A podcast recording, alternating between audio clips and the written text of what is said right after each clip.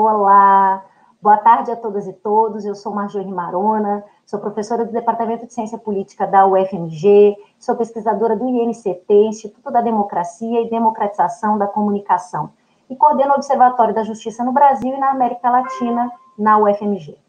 Com o programa de hoje, eu inicio a série de atividades que compõem a agenda semanal que o Instituto da Democracia vem promovendo para debater os diversos aspectos políticos vinculados à chegada da pandemia de Covid-19 e a sua relação com a crise da democracia brasileira. Sempre ao vivo, pela TV da Democracia no YouTube ou pelo canal do Instituto da Democracia no Facebook, às segundas e quintas, às 16 horas, comigo e com o professor Leonardo Avitzer. E no análise de conjuntura de hoje, eu recebo a Priscila Vilela, da PUC de São Paulo, para a gente discutir algumas questões relacionadas às últimas notícias de que o FBI teria colaborado com a força-tarefa da Lava Jato em Curitiba. E mais do que isso, compreender um pouco o histórico, a dinâmica, os limites e as virtudes da cooperação internacional entre agências policiais. A Priscila possui graduação em Relações Internacionais pela PUC de São Paulo, mestrado e doutorado também em Relações Internacionais pela Unesp, Unicamp e PUC de São Paulo, e ela é professora de Relações Internacionais, também lá na PUC de São Paulo. Ela é pesquisadora do Núcleo de Estudos Transnacionais de Segurança, o NETS. Obrigada por estar com a gente hoje. Seja muito bem-vinda, Priscila.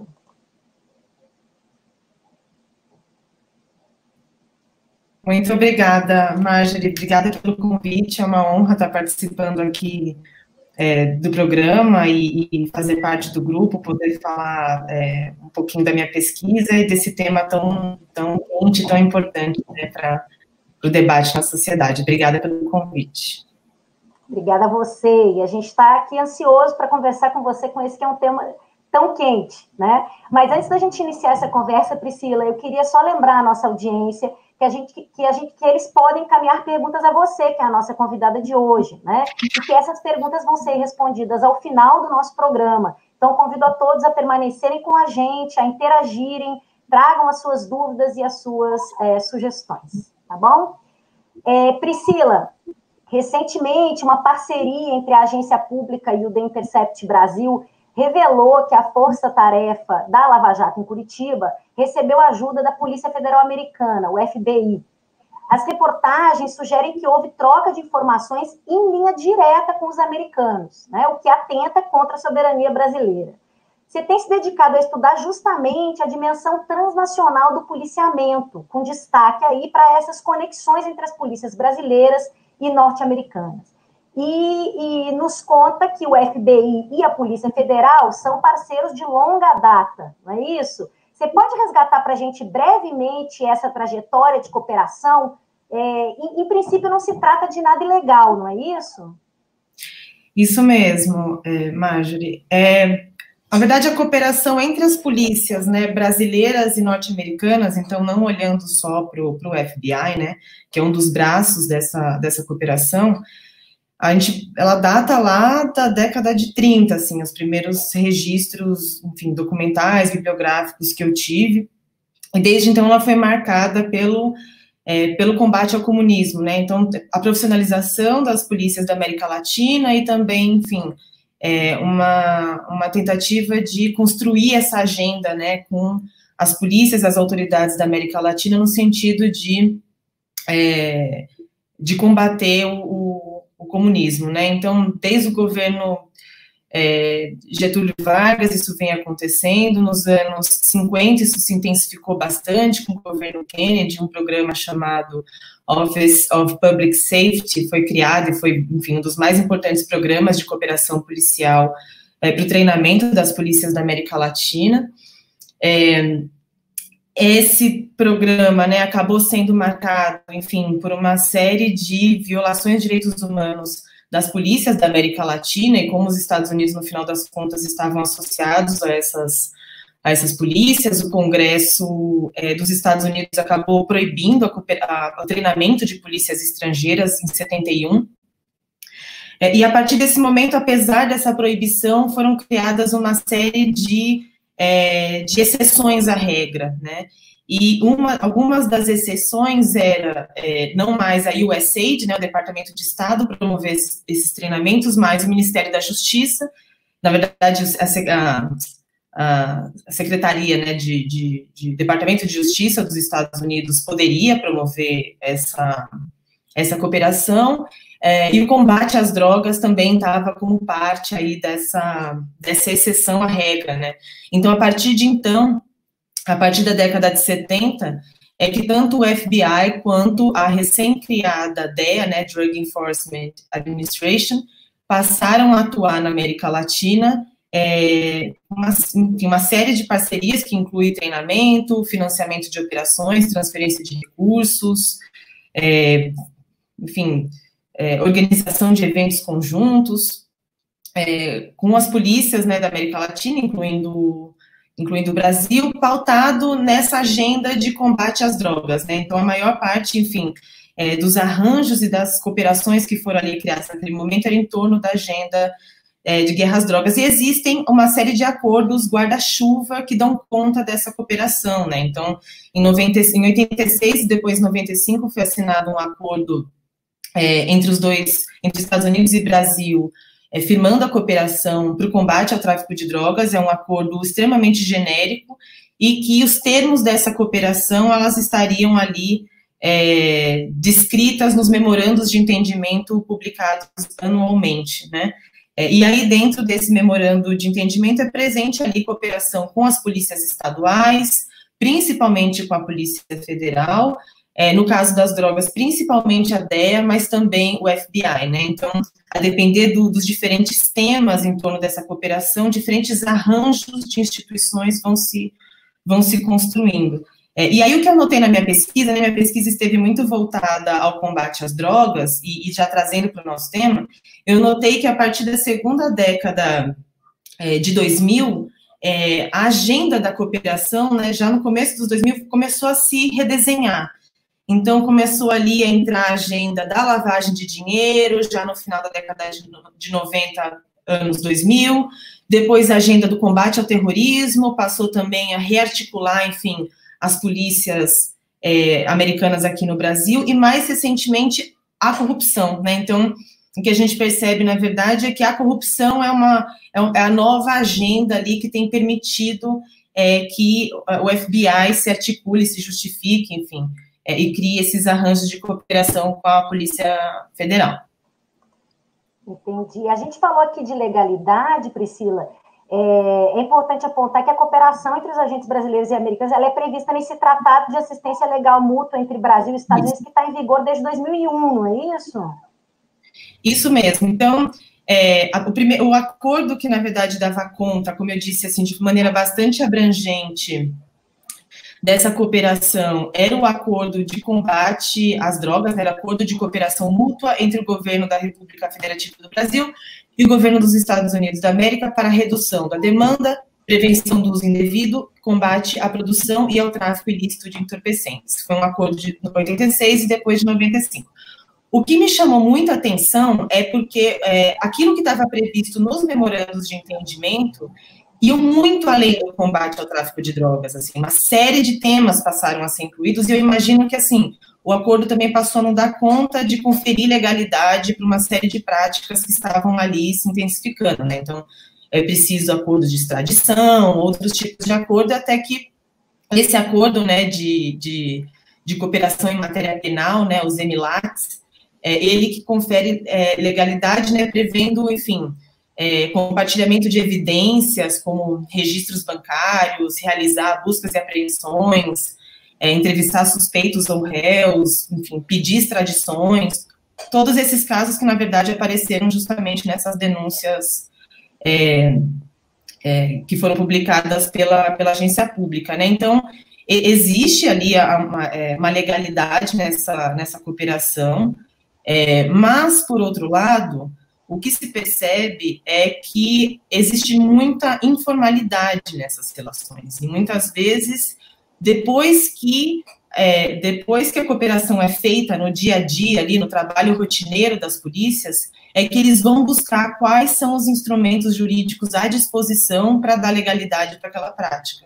Então, por exemplo, outro instrumento que tem sido muito importante, além, além desse acordo de assistência legal mútua, né, que, que você mencionou, é a Convenção das Nações Unidas para o Combate ao Tráfico Organizado Transnacional, é, que também é um acordo extremamente abrangente, né, que inclui, enfim, uma série de, de crimes transnacionais diversos, de tráfico de pessoas, lavagem de dinheiro, tráfico de drogas, e que também permite é, a cooperação entre essas polícias. Né?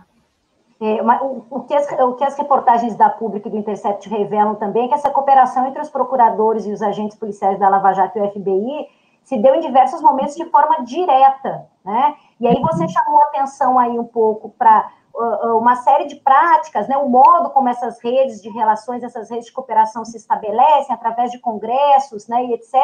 Eu queria que você falasse para a gente um pouco mais sobre esse modus operandi, né? Envolvido nesse tipo de, de parceria porque uh, parece para mim, Priscila, e eu queria te ouvir um pouco sobre isso, que informalidade não necessariamente significa ilegalidade, né? Quer dizer, é, me parece que essas, é, é, essa relação, ela de certa forma passa pelo estabelecimento de redes informais, né? De convivência, de construção de confiança, né? E, e enfim, mas que, que não necessariamente isso deve implicar, né?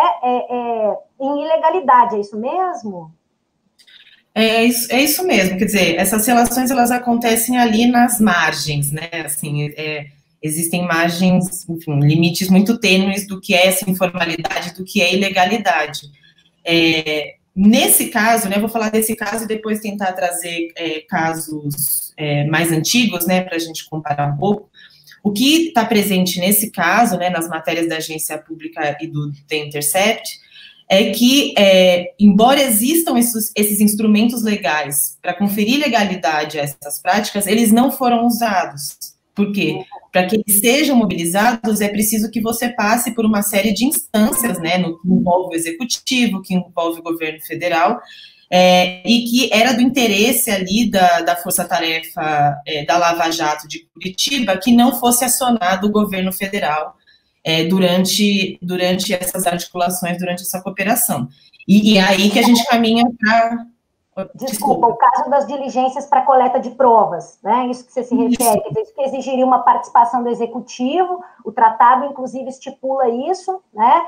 E o que parece dar conta aí as reportagens é de que é, é, as práticas aconteciam à margem dessa, dessas autorizações ou dessa participação do Ministério da Justiça. Exatamente. E aí a disputa está justamente nesses termos, né? O Deltan Delagnol, enfim, todos, todos aqueles da Força Tarefa é, estão defendendo que, na verdade, eles estavam trabalhando dentro de um contexto pré-Emilat, né, pré-acordo de cooperação em matéria penal, então era um primeiro movimento, eu posso falar um pouquinho disso daqui a pouco, é um primeiro movimento que depois você mobiliza o acordo para formalizar. Então, eles estão falando em termos de formalidade. É, o que os, a, a, né, os, os, agentes ali do Ministério da Justiça, do governo federal e também muitos juristas estão falando é que não era só informalidade, era ilegalidade, porque uma série de práticas já estavam se realizando, que é, por exemplo, é, levar alguns delatores para os Estados Unidos, né, planejar a viagem de delatores para irem aos Estados Unidos para que eles fossem entrevistados lá, dava uma série de margens às polícias brasileiras que eles não poderiam fazer entrevistando esses delatores aqui. E ainda que isso fosse feito, é, é, é, seria legal que eles entrevistassem esses delatores aqui, só que precisaria passar pelo acordo, pelo Ministério da Justiça, pelo Itamaraty. Então, é muito interessante como na minha pesquisa, né, como eu sou da área de relações internacionais, a gente tem uma tendência muito formalista, muito jurídica, né, então, você começa, a tendência é que eu comece olhando os acordos, é que eu comece olhando para o Itamaraty, aí depois eu vou para o Ministério da Justiça, e eu fui percebendo que, assim, é, o Itamaraty não, não tem ideia do que está acontecendo, o Ministério da Justiça também não tem tanto controle sobre, sobre tudo que está acontecendo, e que essas relações, elas se dão é, entre os policiais, figuras-chave ali da polícia, como você disse, que criam uma relação de confiança, o objetivo é esse, criar uma relação de confiança que permita é, uma comunicação fluida, diária, esse compartilhamento de informações é, de forma muito informal, cotidianamente, é, e que algumas vezes enfrenta algum problema em formalizar essas relações por pelo interesse de não envolver o governo federal, né? Então, o, tem alguns casos que são, que são interessantes, o mais é, recente deles foi que, na época dos mega eventos, foi aberto um escritório da DEA no Rio de Janeiro.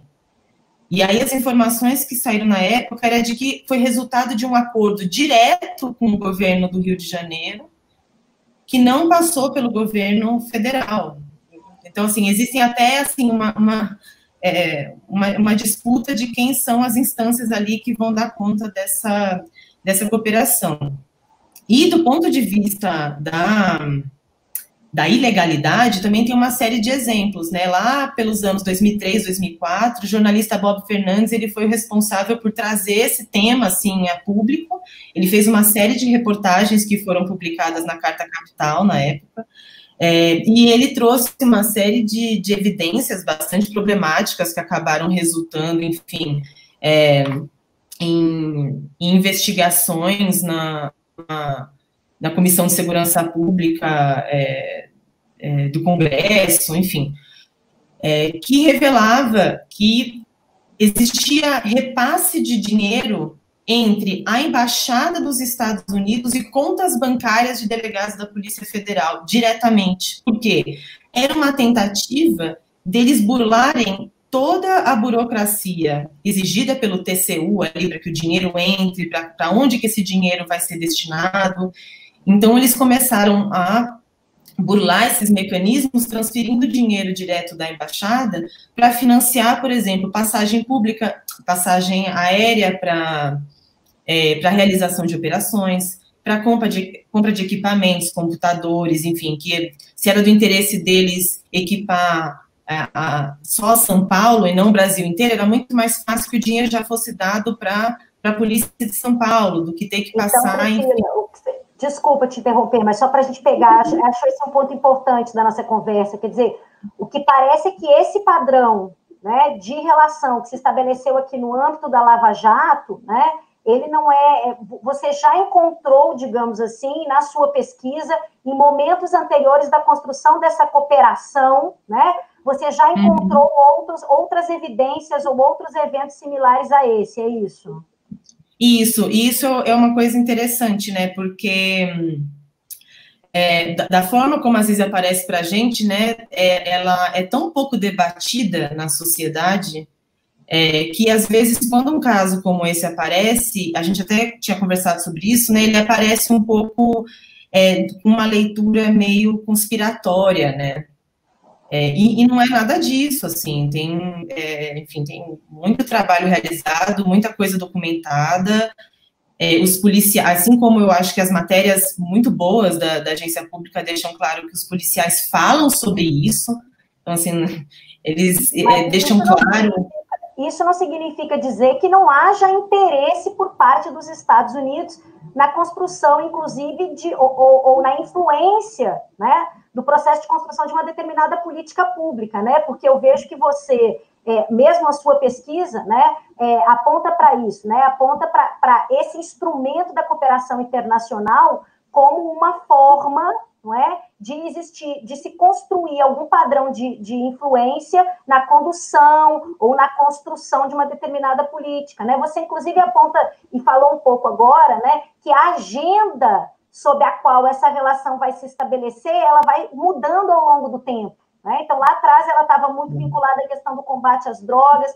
como, como que o contexto todo que se estabelece a partir ali de 2011, né, em torno do, do terrorismo, do tema do terrorismo, acaba, acaba impulsionando também novas preocupações relacionadas à corrupção, relacionadas à lavagem de dinheiro, né, com impacto até na nossa legislação, né? Se não me engano, você chama atenção para o fato de que a, a, a, ela foi recentemente alterada, né? Mas que lá na década de 90 ainda a lei de lavagem de dinheiro sofre com essa pressão também, né? Então, como é que você, que você é, é, avaliaria isso, né? É, não, não eu imagino né, que a gente não tem indicadores para dizer que, de fato, são os fantoches na mão do governo americano, quer dizer, não há participação nenhuma dos agentes brasileiros na construção de uma, de, de, de uma trajetória dessas, né? Acho que seria, no mínimo, ingênuo supor uma coisa desse tipo, mas, por outro lado, a gente também observa que existe um conjunto de interesses aí dos agentes norte-americanos, né? Como é que você avalia na sua pesquisa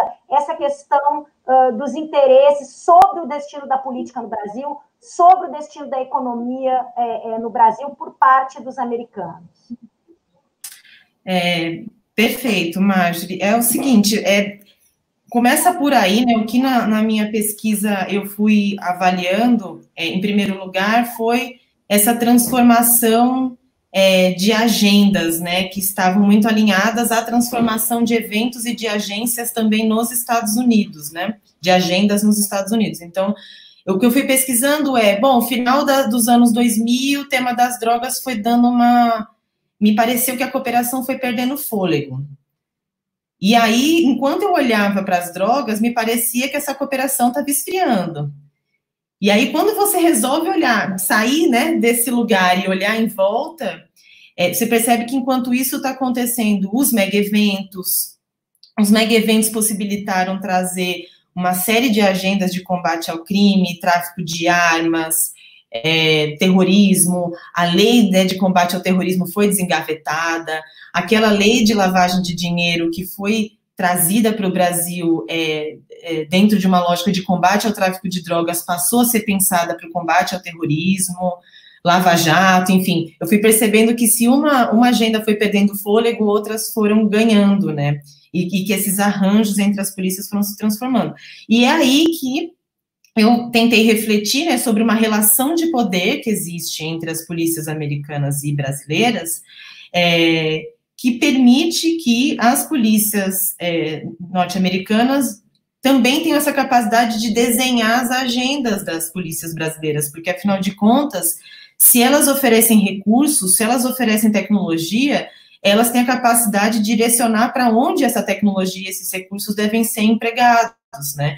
E na medida em que elas, elas são dotadas de muito prestígio, e isso está muito presente, enfim, é, em entrevistas, em, em, falas de agentes policiais, né? No, nesse caso em que a, a, agência do Rio de Janeiro foi aberta na época é, dos mega eventos, é, o que o, o, o, secretário de Segurança do Rio de Janeiro, né, o Beltrame, na época, disse, é que é, a DEA abre portas para o mundo, né? Ele é uma agência de muito prestígio que não só é, é, que não só ela pode trazer recursos e conhecimento, como ela também abre portas para as outras polícias do mundo, enfim.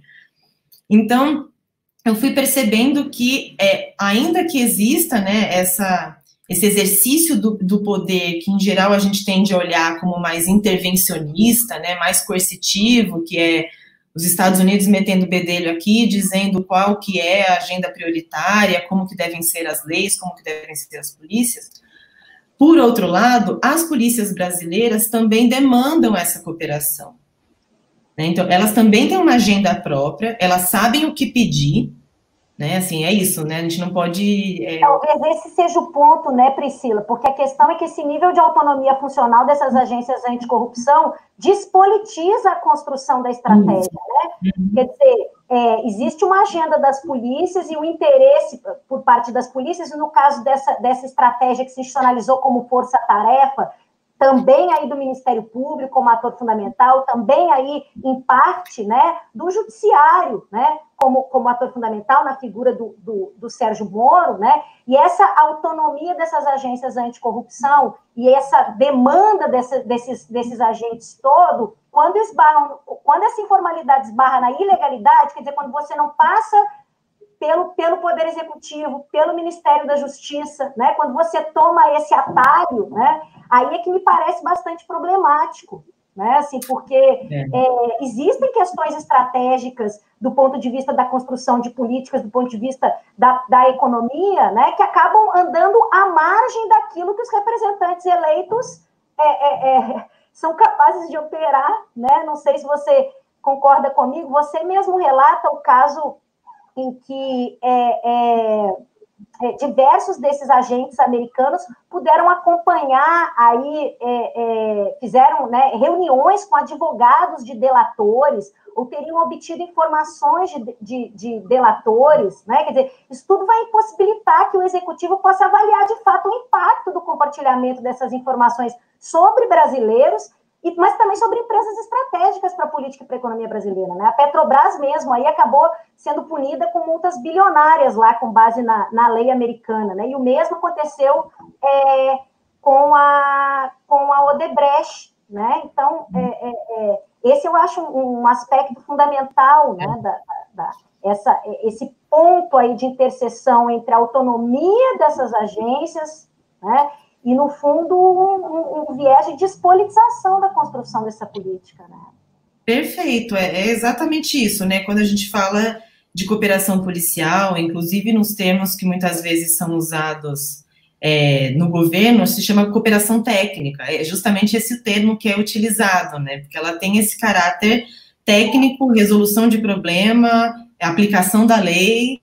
É como se ela não tivesse ali dentro de uma é, de uma construção de uma série de expectativas e, enfim, é, que são debatidas no âmbito da política, né? Até porque, como você bem mencionou, o resultado dessa cooperação ela não é só operacional, né? Ela também tem impacto na construção de legislações, na formulação de políticas públicas. Então, para mim, o que no caso das drogas foi muito é, é, é, muito interessante, e eu sei que no caso da corrupção tem alguns mecanismos nesse sentido, é que os Estados Unidos criaram uma, um mecanismo que se chama mecanismo de, de, de certificação. Então, desde o final da década de 80, ali 86, anualmente eles avaliam os países produtores e de trânsito, avaliam as suas políticas de drogas e a cooperação com os Estados Unidos. Aqueles que não estiverem seguindo ali uma, uma série de expectativas é, que são colocadas nas convenções internacionais e pelos Estados Unidos, vão ser descertificados. Então, por exemplo, a Bolívia, quando o Evo Morales resolveu ali promover o uso tradicional da coca, a Bolívia foi descertificada, só para dar um, um, exemplo, né? E o resultado disso é corte de ajuda externa, é voto contrário nos bancos de desenvolvimento, enfim, é uma, uma série de. E aí o que é muito interessante é que a maior parte das minhas fontes de informação foram desses relatórios anuais de certificação, porque lá eles avaliavam toda a política brasileira e tudo que os Estados Unidos estavam fazendo com a Polícia Federal. Foi, foi a minha mais importante fonte, assim. É, e lá ficava muito claro esse, essa dimensão da avaliação política. Era nisso que eu, que eu queria chegar, assim, de comemorar, por exemplo, é, a aprovação de certas leis, ou no caso da lavagem de dinheiro, que você havia comentado na, na sua outra pergunta, de falar, olha, o Brasil ainda não aprovou a lei da lavagem de dinheiro, mais um ano passou, Fernando, o, o, presidente Fernando Henrique mandou ao Congresso, o Congresso não aprovou. E aí, quando em 98 foi aprovado, foi comemorado ali nos relatórios. Então, assim, você vai percebendo que tem uma, uma permeabilidade política no final das contas, mas que é construído dentro dessa linguagem técnica, né? O que torna muito. É isso, é, eu acho que é isso é uma explicação do porquê que esse tema não é debatido na sociedade. E talvez por que, que o caso da Lava Jato estourou dessa maneira? Porque era obviamente político, né? Assim, eu acho que como tocou no governo de forma mais direta, e aí atores do governo estavam também incomodados, né? Porque eu acho que assim, se o governo esteve alheio a uma série de esteve alheio em muitos momentos a essa autonomia das polícias, eu acho que em, em, em, em, em incentivou, né? Se a gente volta para 2013, a gente observa que o governo federal é, faz diversos incentivos da ampliação, aprofundamento da autonomia da Polícia Federal, muda com, com investimento, com ampliação dos quadros, né? muda a lógica de nomeação do Procurador-Geral da República, né? atendendo aí aos interesses dos próprios pares e com isso ampliando a autonomia e a discricionariedade do Ministério Público, né? Então, na verdade, tem uma parte da construção dessa agenda de combate à corrupção, né? É, é, organiza a ENCLA, uma iniciativa do Ministério da Justiça, né? Coloca esses atores no nível uhum. doméstico todos para conversar e construir a política pública, né? Então, assim, em muita medida uhum. também a gente tem, isso era uma outra questão que, que eu acho que a gente podia, de repente, avançar para ela, Priscila. A gente costuma ver também muitas vezes isso noticiado em torno das figuras chaves, dos atores centrais, né? Então, mesmo esse conjunto de, de reportagens agora da, eh, eh, da Pública e do, do Intercept, né, vão mencionar a figura do Sérgio Moro, né, que já ministro da Justiça acabou realizando ainda uma viagem para os Estados Unidos, assumindo compromissos lá na, na, sede do DEA, no Centro de Treinamento Policial do FBI, né, o próprio Dallagnol, que vai aparecer como um interlocutor importante aí com o FBI no âmbito da Lava Jato, também é uma menção a Leslie Becks, né, agente do FBI, que teve uma destacada atuação no caso da Lava Jato e que hoje comanda a unidade de corrupção internacional do, do FBI, mas, assim, para além de agentes, né, uma série de trabalhos no campo da ciência política apontam para um conjunto mais estrutural de mudanças, né, assim, mudanças institucionais no nível doméstico, né, como essas que, que eu referi aí, ampliação de investimento na Polícia Federal, mudanças no, no, no processo de nomeação do Procurador-Geral da República, né, é, são mudanças que são também fundamentais para se construir essa política de justiça ou essa estratégia de combate à corrupção, né? E aí você traz, e isso eu acho uma, uma contribuição, assim, do seu trabalho que é incrível, assim, porque você traz ainda uma outra dimensão, né, que é essa dimensão da informalidade, né, você chama atenção um pouco para o fato, né, de que boa parte dessas mudanças, em alguma medida, também é, é, se constrói né, a, a, partir da estruturação de hubs de relacionamento de íntimos, de confiança né, entre os agentes da justiça de ambos os países. Né? É, é, você fala desse esforço deliberado de se criarem relações de confiança com as autoridades brasileiras, né? Então, assim, sua pesquisa, se você quiser é, é, é falar um pouquinho mais para a gente sobre, sobre a importância né, dessa dimensão informal, eu acho isso fundamental para a gente compreender o que aconteceu no que diz respeito à, construção da própria Lava Jato no país. Né? Obrigada, Magda. Eu acho que, assim, primeiro, primeiro ponto é, é, eu acho que essa ênfase nas figuras, ela é muito interessante porque é, eu acho que a estratégia é por aí, assim, uma sensação que eu tive na pesquisa é de que a estratégia é um pouco de pirâmide, assim, é estabelecer conexões de proximidade com figuras-chave, figuras influentes é, dentro das instituições, é, e depois, isso assim, está documentado em, em relatórios das polícias americanas, eu não estou, é isso, esse tema ele sempre tende a dar a sensação de que é tudo conspiratório, né? Mas a estratégia era influenciar essas figuras. não é, o que não significa dizer que não há interesse, né? Isso, exatamente.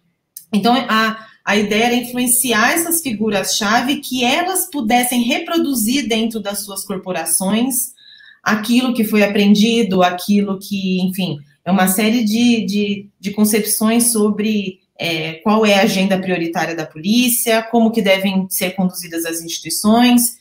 É, e, e, tem uma pesquisadora, Marta Huggins, que eu uso bastante, ela, estuda sobretudo do, do, da década de 30 até os anos é, 70, 80, ela está olhando principalmente para o combate ao terrorismo, ela fala muito isso, né, um jeito de invisibilizar a presença dos Estados Unidos era justamente deixar que as polícias reproduzissem sozinhas lá dentro, né, essas, é, esse, esse, conhecimento, né, e, e, criar essas relações íntimas com figuras chave. Então esse é um primeiro ponto que para mim chamou bastante atenção, tentar entender quem que são essas figuras, e acho que as matérias são muito boas nesse sentido, né.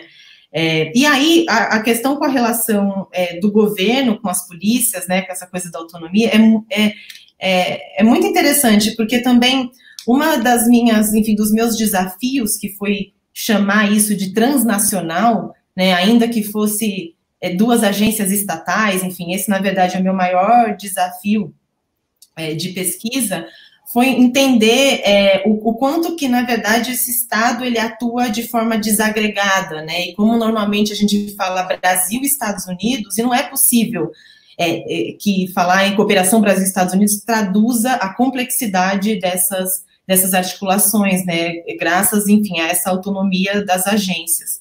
É, e é interessante o quanto que existe um processo que existiu nos Estados Unidos e aqui no Brasil, você mencionou, né, a partir de 2000 e três, que é de uma certa agenda ascender no governo, Então, por exemplo, combate às drogas, e com isso o governo mobilizar recursos, poder para as polícias. Né? O próprio governo cria esse movimento de, de lançar autonomia, recurso, criar leis, enfim, que empoderem de alguma maneira essas agências.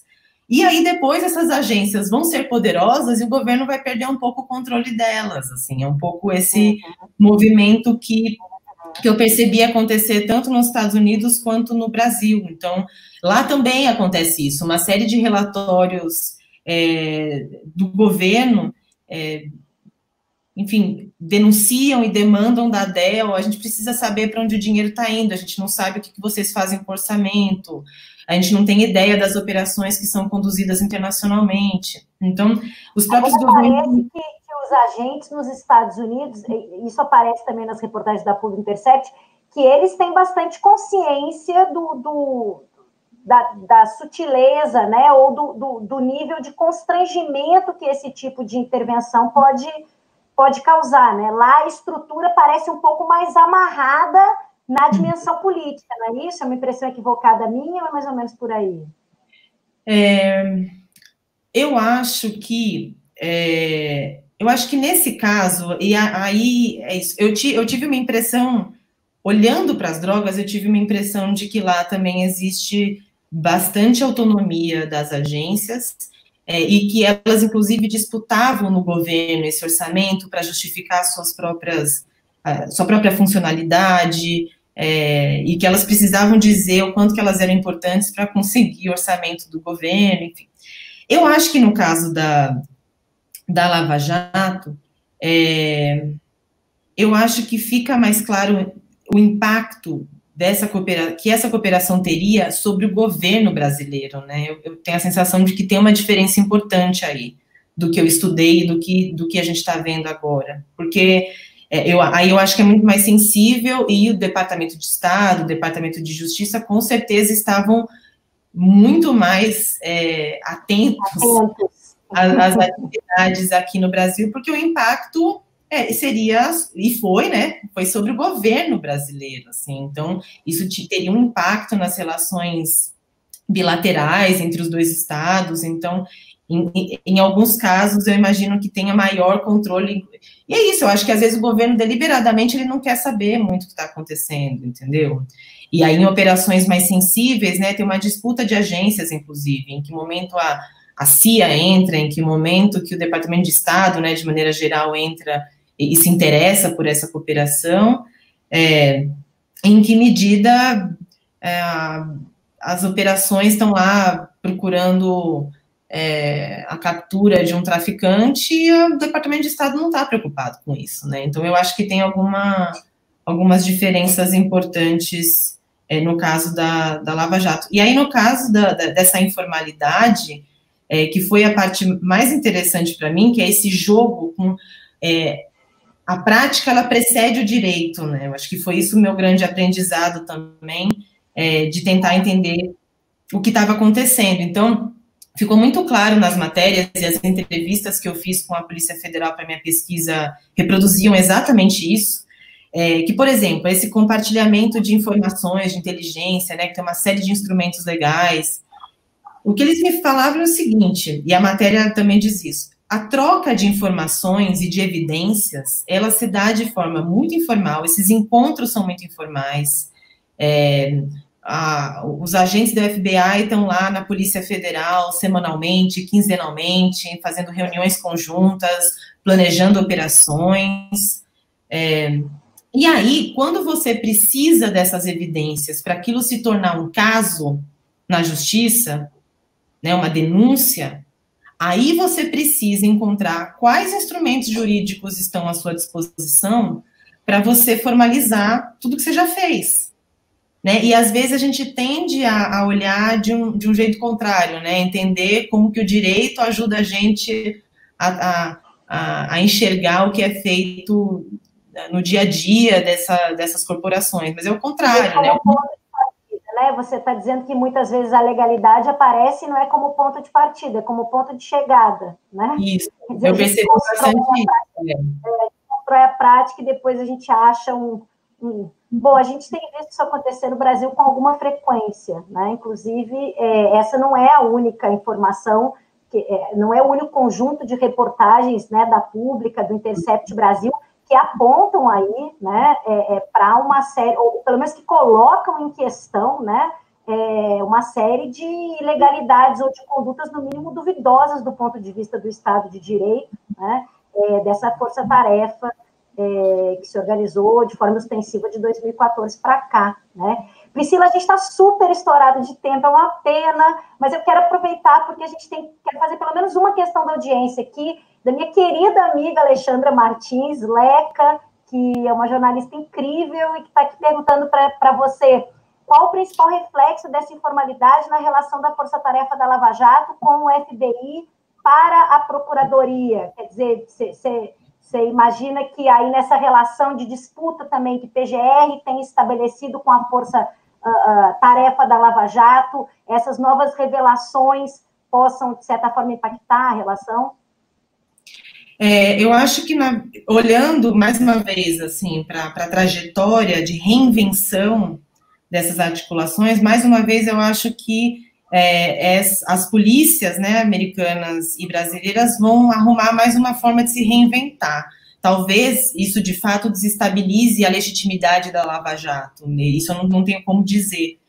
É, mas certamente essas, é, essas relações vão se reinventar. Então, por exemplo, lá no começo dos anos 2000, que eu mencionei é, as várias reportagens que o Bob Fernandes é, publicou na, na, Carta Capital foram muito impactantes, aquilo foi para o governo, enfim, é, Comissão de, de, de, Segurança Pública lá, é, fez uma série de, de investigações, abriu CPI, enfim, deu um impacto, é, e aí, depois disso, os, a transferência de recursos diminuiu bastante entre as polícias americanas e brasileiras, pelo menos nos memorandos de entendimento, né, pelo menos aquilo que está é, então, teve um impacto importante. E aí, como eu disse, é, eu acho que outros temas foram dando oportunidade de que essa cooperação se reinventasse, de que essa presença se reinventasse. Eu, eu fico imaginando que pode ser que isso aconteça. Então, pode ser que isso. Eu, é, apesar da, dessa, dessa matéria da, da agência pública ter sido muito boa, eu sinceramente não vi ela circular pela imprensa de maneira geral. Então, assim, eu também tenho minhas dúvidas do impacto que isso vai gerar na Lava Jato, esses temas ficam sempre circunscritos a círculos muito, muito restritos. Eu não vi isso parar no Jornal Nacional, sabe? É, é, como as anteriores, de certa forma, também, né? Correram também. a margem. É, Priscila, muito, muito obrigada pela sua presença aqui. Agradeço demais a participação, Priscila Vilela. Muito bom, muito obrigada, viu? Eu que agradeço, muito obrigada, Marjorie, pela conversa, muito bom. Obrigada a todo mundo que comentou, mandou perguntas aqui. Eu também muito queria obrigada. agradecer a audiência, queria dizer para vocês não esquecerem de nos seguir nas redes, fortalecer a ciência, a ciência política brasileira. A gente está no Facebook, no Instagram, no YouTube, no Twitter. O nosso site é o www.institutodademocracia.org. Façam uma visita por lá, conheçam melhor o nosso projeto, acessem um conteúdo de ponta, sempre atualizado, produzido por pesquisadores das principais instituições de ensino superior do país. Uhum. E acompanhe quinta-feira, essa semana, é, nesse mesmo canal, o debate entre o professor Leonardo Avritz e o professor Felipe Nunes sobre eleições na pandemia. Tá quente. Eu fico por aqui, a gente se vê semana que vem. Tchau, pessoal. Tchau, tchau. Obrigada.